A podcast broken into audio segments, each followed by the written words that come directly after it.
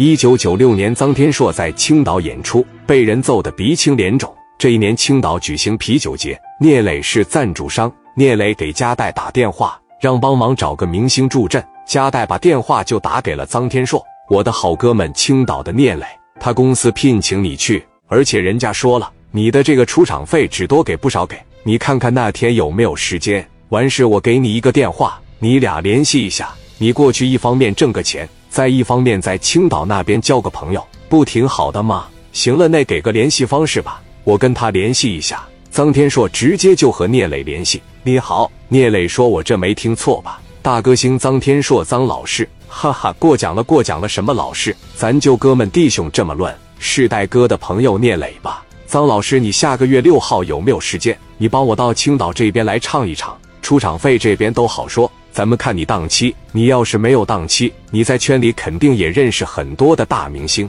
你给我介绍一个，这个事我就麻烦你了。”臧天朔问旁边的经纪人吕长春有没有时间，他说正好有时间。臧天朔对聂磊说：“正好有时间，我提前一天去彩排。”聂磊说：“你这边出场费怎么算？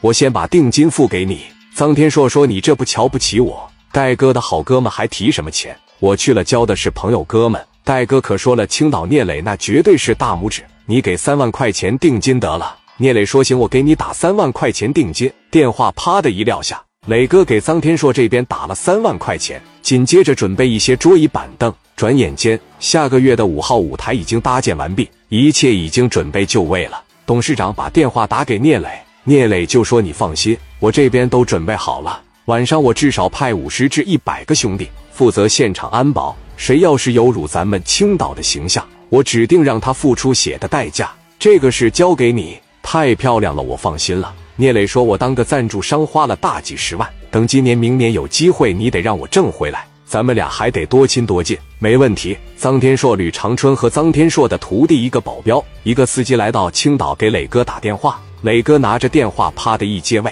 臧老师，臧天朔说，我这最多十公里就下高速了，你给我指个地方，我让出租车领着我去。”聂磊说：“那不行，我必须上高速口去接你。你这么大腕，我能让你自己来吗？”江源开几台奥迪一百上高速口，把臧老师接来，直接让他来公司，我跟他拍两张相片挂办公室里。完事咱们就上现场彩排去。江源当时一站起来，领了将近二十号兄弟，开了十台奥迪一百，直接奔着高速口就去了。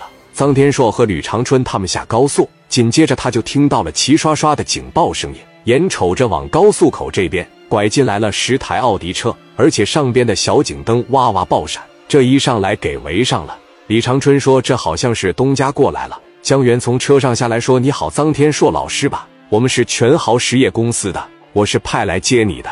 我叫江源，把这手一伸过去，两个人亲切的握手。我的妈，这是过来接我来了！这么大牌面，臧老师这么大碗，您今年发行的这首单曲《朋友》那太火了，你就得这么大牌面。而且我哥聂磊也说，必须最高牌面过来接你。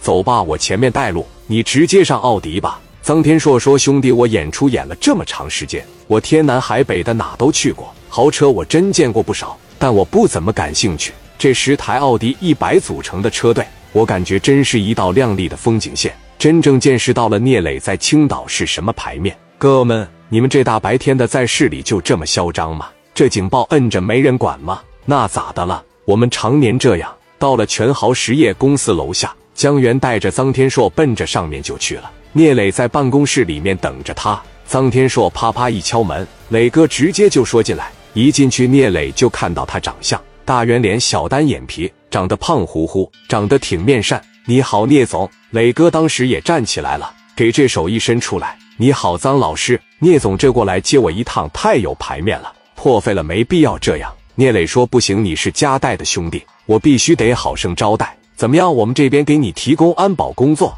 心里边有底吧？不害怕吧？害什么怕呀？我本身也是行走江湖混社会的，我在北京有个外号叫脏爷。咱们去现场去彩排吧，我试试音响效果。先喝点水，喝点水也行。你看我这边相机都准备好了，你跟我这些老弟跟我拍相片，我挂办公室里。磊哥感觉臧天朔厚道，特别仗义，人也可交。在臧天朔的心里边，感觉聂磊年轻有为，二十七八岁办什么事都行云流水，而且贼稳。戴哥把电话打给臧天硕，问你到了吗？戴哥，我到了，我现在正在聂总的办公室喝茶呢，人特别好，真是年轻有为啊，刚二十七八岁，我俩肯定能成为很好的朋友。行好嘞，这边没啥事。一撂下电话，戴哥这边也放心了，去了一桩小事。晚上，聂磊带着臧天硕上现场试了一试音响效果，随后就领着臧天硕大醉一场。我这一大帮人来，我就要这三万块钱，多一分你别再给我了，算咱哥俩交个朋友。第二回我上你聂磊这来演出来，我都不带要一分的。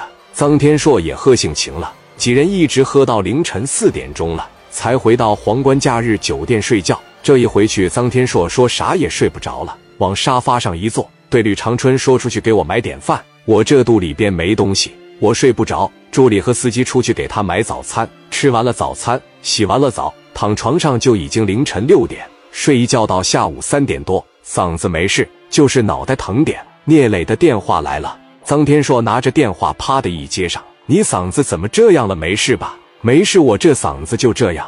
晚上演出我才有状态，我这起来了，咱走吧，现场再彩排，晚上我就直接上台，真没问题。”给电话啊，啪的一撂下，臧天硕领着这帮人从楼上就下来了。见着聂磊的时候，聂磊当时定睛一看，眼珠子通红，脸都肿了，比昨天明显的水肿一圈。真没事没事，平常就这种演出状态。一会到了现场了，你先让我喝啤酒，我这头马上我就能过来。磊哥说行，拉着臧天硕直接奔着场地这就去了。这一去就出了大事。